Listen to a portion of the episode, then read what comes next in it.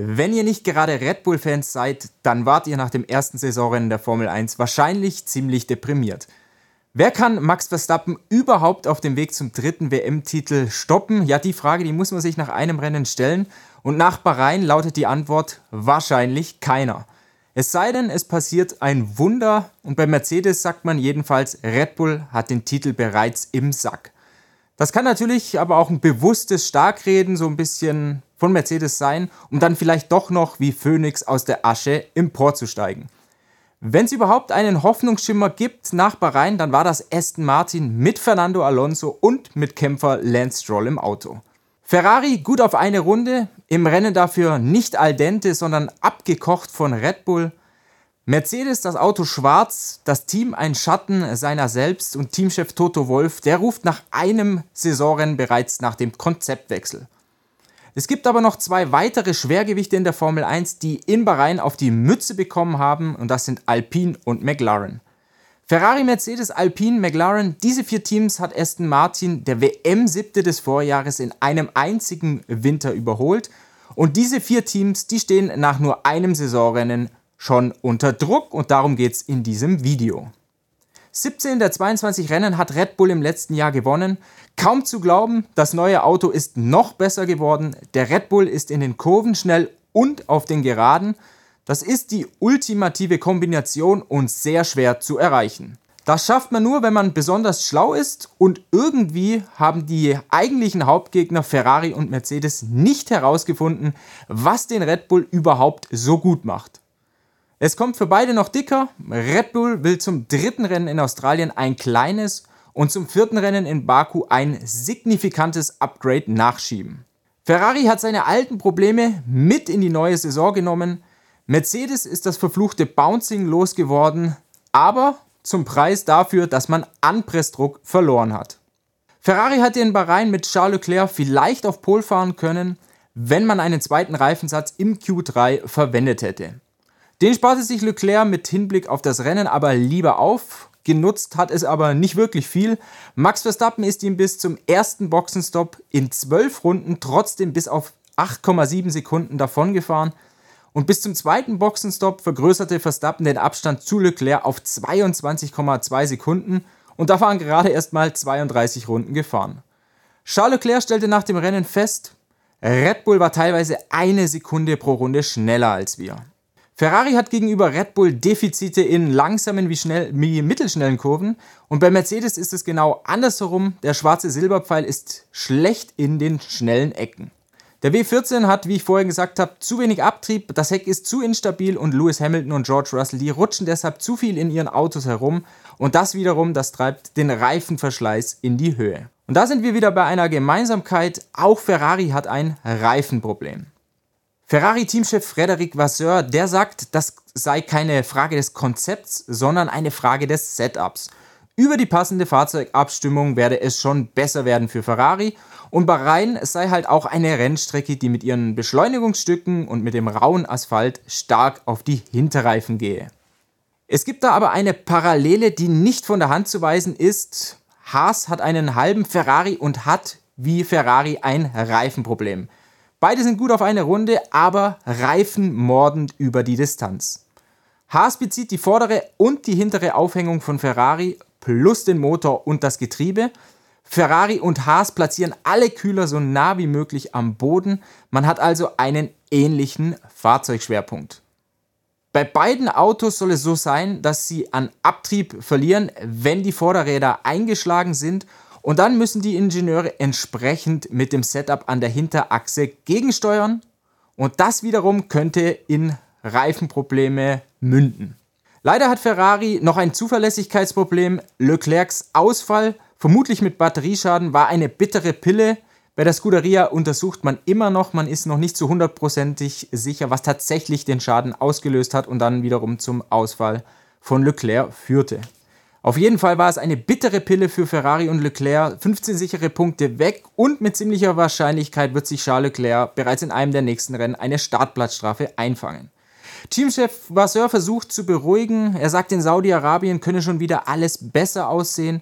Und Ferrari hofft, dass der nicht ganz so raue Asphalt und die vielen schnellen Kurven zur Wiederauferstehung der Scuderia führen.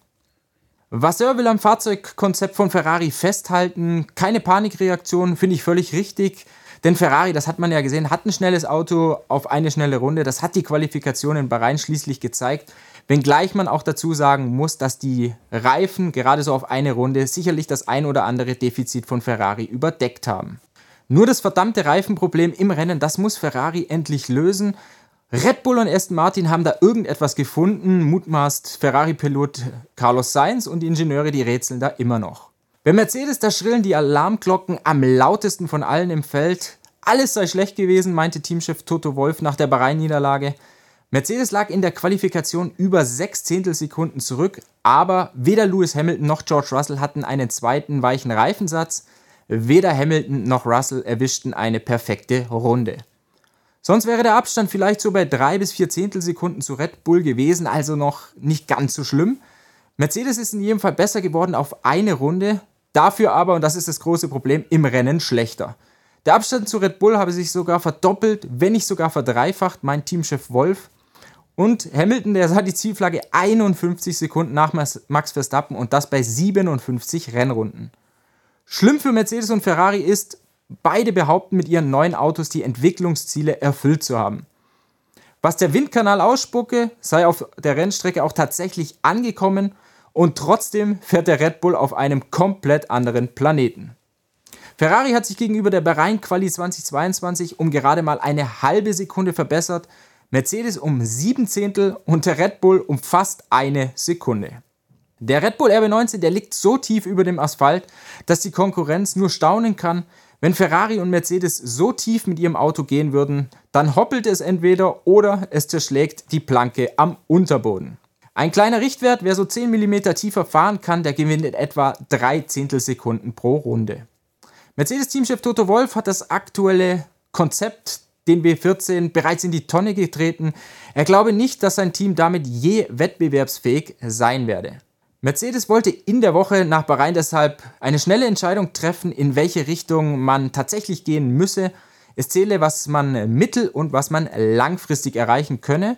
Und George Russell, der sagt mit Blick auf die neue Entwicklungsrichtung, wenn wir einige Rennen oder einen Teil dieser Saison opfern müssen, um, eine, um uns eine Chance zu geben, in der zweiten Saisonhälfte oder gar im nächsten Jahr um Siege zu kämpfen, dann werden wir das tun müssen. Also schon eine ziemlich drastische Aussage.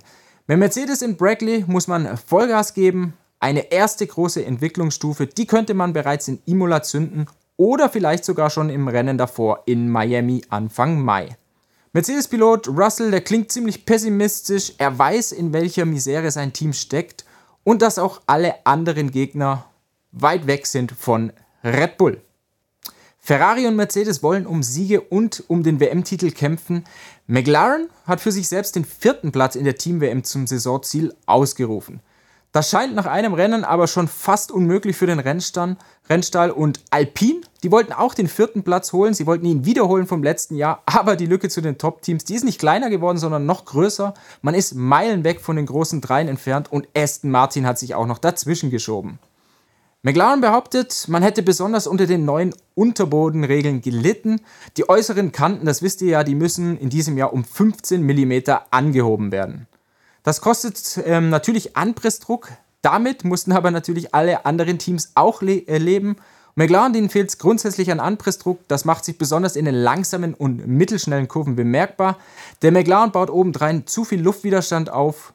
Bei den Höchstgeschwindigkeiten in der Qualifikation, da lagen die beiden Papaya-Autos im unteren Drittel. McLaren ist wie Aston Martin ein Mercedes-Kunde. McLaren baut aber das Getriebe und die Hinterradaufhängung im Gegensatz zu Aston Martin selbst, weil es das Team billiger kommt, als die Komponenten jetzt bei Mercedes einzukaufen. Und deshalb sollte McLaren eigentlich mehr Spielraum innerhalb des Budget Caps haben. Doch generell kann man sagen, McLaren macht zu wenig draus. McLaren hinkt in der Entwicklung um Monate zurück. In Baku beim vierten Rennen, da will das Team dann die erste große Ausbaustufe der Saison zünden und endlich mal auf einen guten Stand kommen. Probleme bereitete die Zuverlässigkeit. Oscar Piastri scheiterte an der Elektrik, Lando Norris im ersten Rennen am pneumatischen Ventilsystem der Power Unit. In dem Fall war dann Mercedes schuld. Im Fahrerlager erzählte man noch von weiteren Problemen bei McLaren und zwar von Bremsproblemen. Das Team soll Sorge gehabt haben, ob man das erste Rennen überhaupt durchsteht. Alpine war in Bahrain eine weitere Enttäuschung, eine Riesenenttäuschung. Die Franzosen sind ein Werksteam im Gegensatz zum McLaren. Sie bauen Auto und Motor in Eigenregie. Den Rückstand reduziert hat Alpine allerdings nicht. Das neue Auto war im Vergleich zur Bahrain-Quali 2022 um sieben Zehntel schneller, McLaren übrigens um sechs Zehntel. Während man bei McLaren aber klar davon spricht, die Entwicklungsziele verfehlt zu haben, redet sich Alpine ja gewissermaßen die Welt schön. Bahrain sei noch nie eine passende Strecke für Alpine gewesen. Ferrari, Mercedes, McLaren, Alpine, vier Teams, die in Bahrain richtig Prügel kassiert haben, vier Teams, die schon in Jeddah Wiedergutmachung betreiben wollen oder sogar müssen. Mercedes-Pilot Russell, der sieht nach dem Auftaktrennen schwarz und das nicht nur wegen der Farbe seines schwarzen Autos. Russell sagt, Red Bull hat die WM schon im Sack. Ich wette, sie gewinnen jedes Rennen. Und wenn Aston Martin weiter so aufgeigt, dann stecken auch McLaren und Alpine schwer in Erklärungsnot.